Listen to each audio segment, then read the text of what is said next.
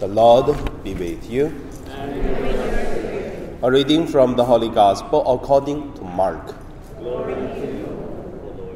One of the scribes came to Jesus and asked him, Which is the first of all the commandments?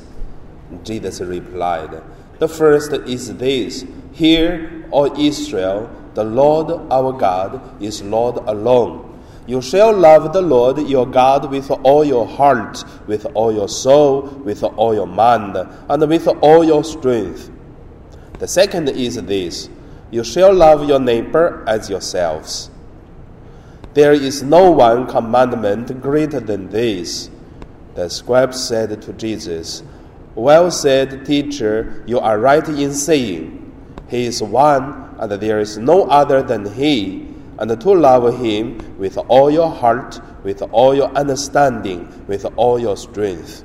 And to love your neighbor as yourselves is worth more than all burnt offering and scraps and sacrifices. And when Jesus saw that, the scribe answered with understanding. Jesus said to him, You are not far from the kingdom of God. And no one dare to ask Jesus any more questions. The Gospel of the Lord.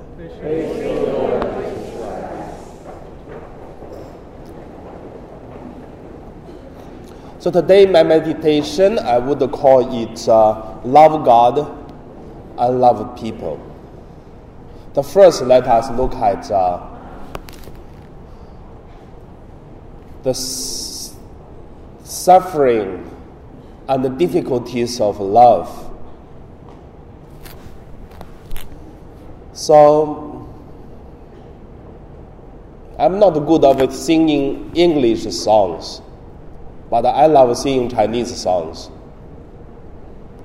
In many songs, the name of the song are very meaningful. Some because of the you don't need to sing the whole song. You just uh, figure out what's the name of the song. Then many times you already got some ideas. Like uh, there is one Chinese song to say, in your life, something is already ready for you. Just enjoy it. But something, even you fight, deadly fight, you cannot get it why you have to be so difficulty to get it? I mean, yeah, in translate, translate to English is really long, but in Chinese, very short name. So from this sound's name, we already get some ideas. There are still other songs, I believe, like uh, yeah, like the one of the English song. I my favorite song, Tears in Heaven, because that's the first English song I, I learned. Yeah, while in Philippines, once going to attending a birthday celebration or anniversary of someone's wedding or whatever thing, the priest have to sing one song in the party. So that's why I have to to study one at least.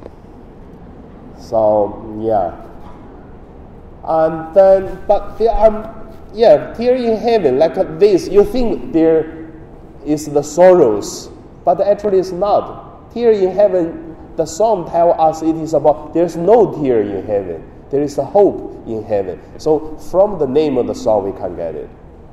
Some meaning. Same, there are also many other Chinese songs like uh, How Difficult to Love a Person. That's the name of the song. And also, uh, how many times love can be started again, or how many times can I start love again? This, this another title.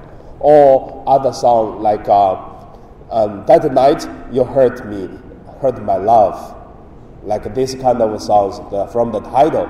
But however, we can see many people propose a song. Why put uh, such name as the title of the song. It is because they really have uh, the feeling about love or about uh, uh, the suffering from love. That's why they compose a song.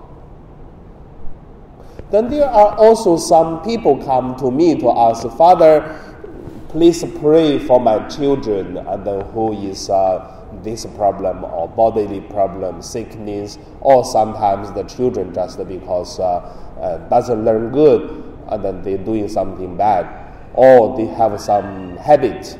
Like in Hong Kong, some students they are good in the family, but once they go to school, they, they become lesbians, become become yeah gay.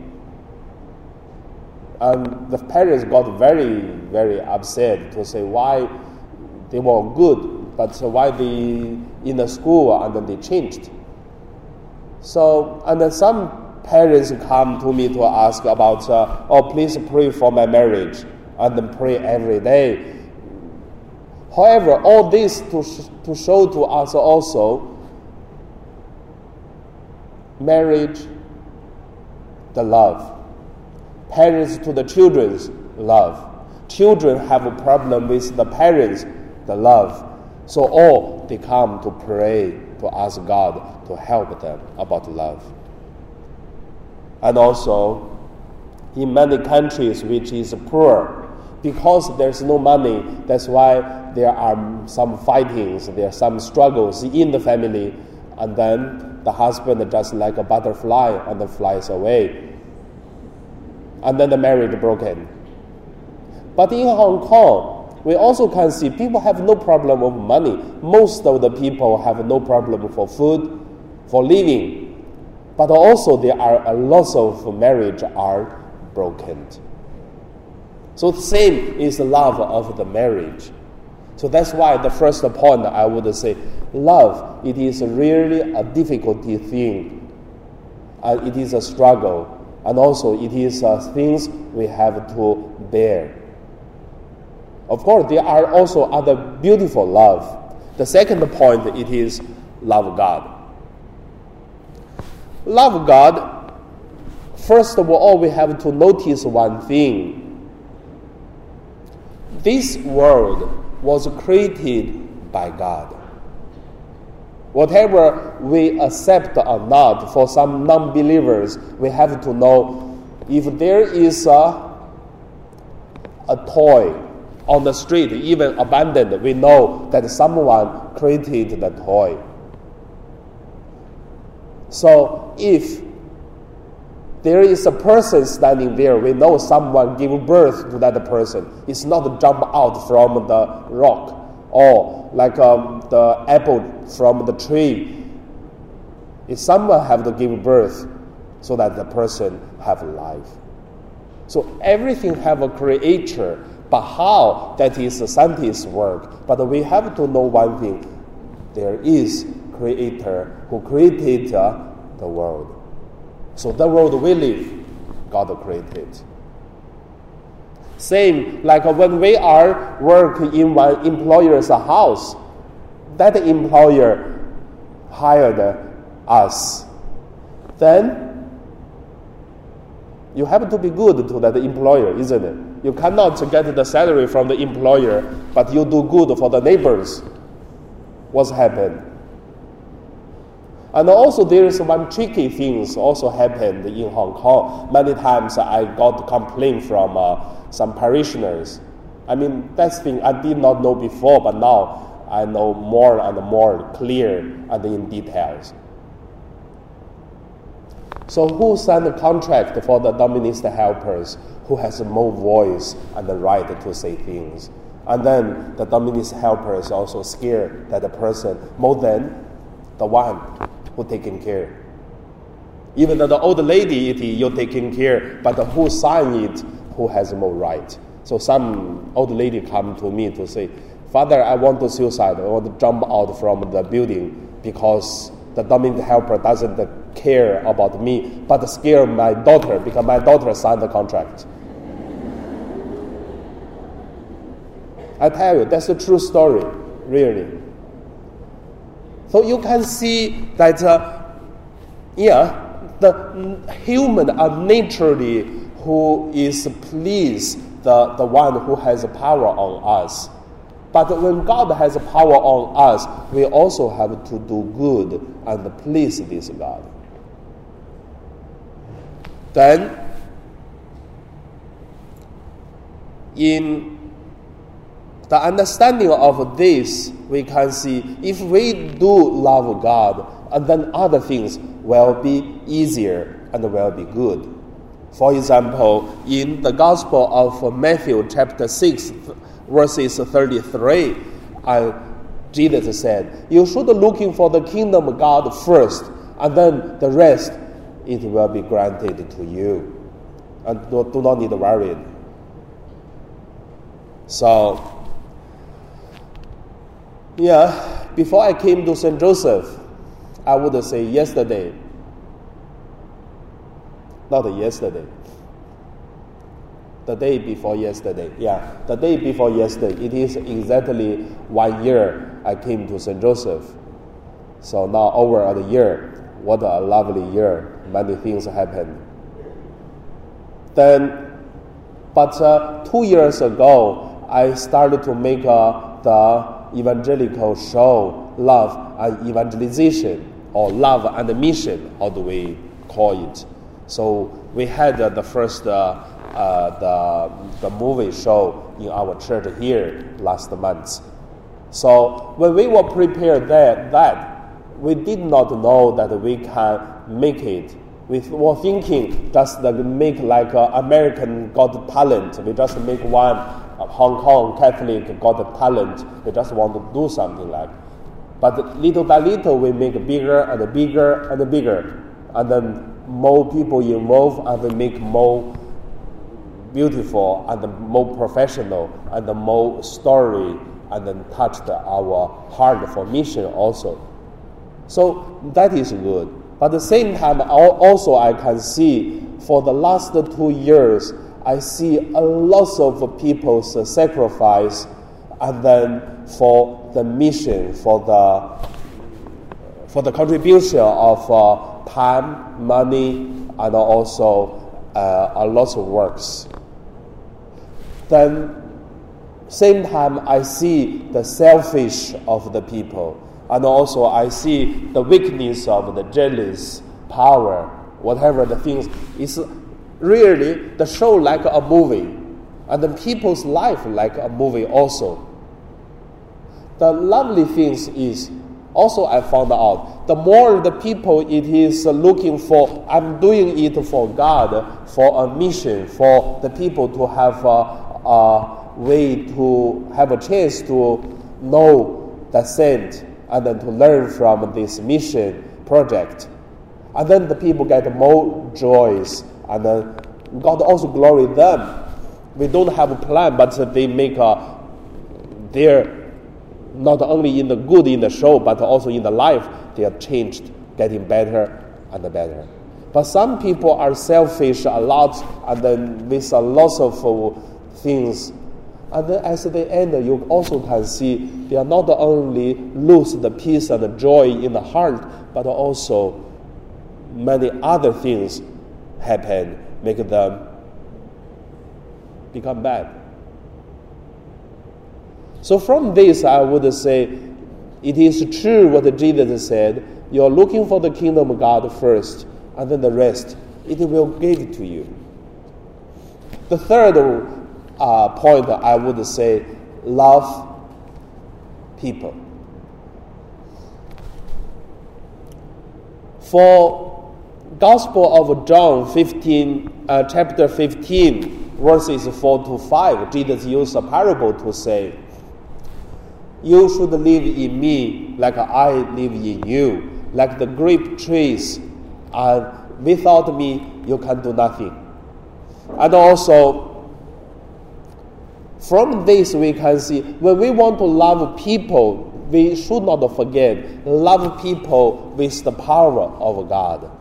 Because when we think we love people with our strength, with our power, later on we will find out the more we love, then the more troubles will come.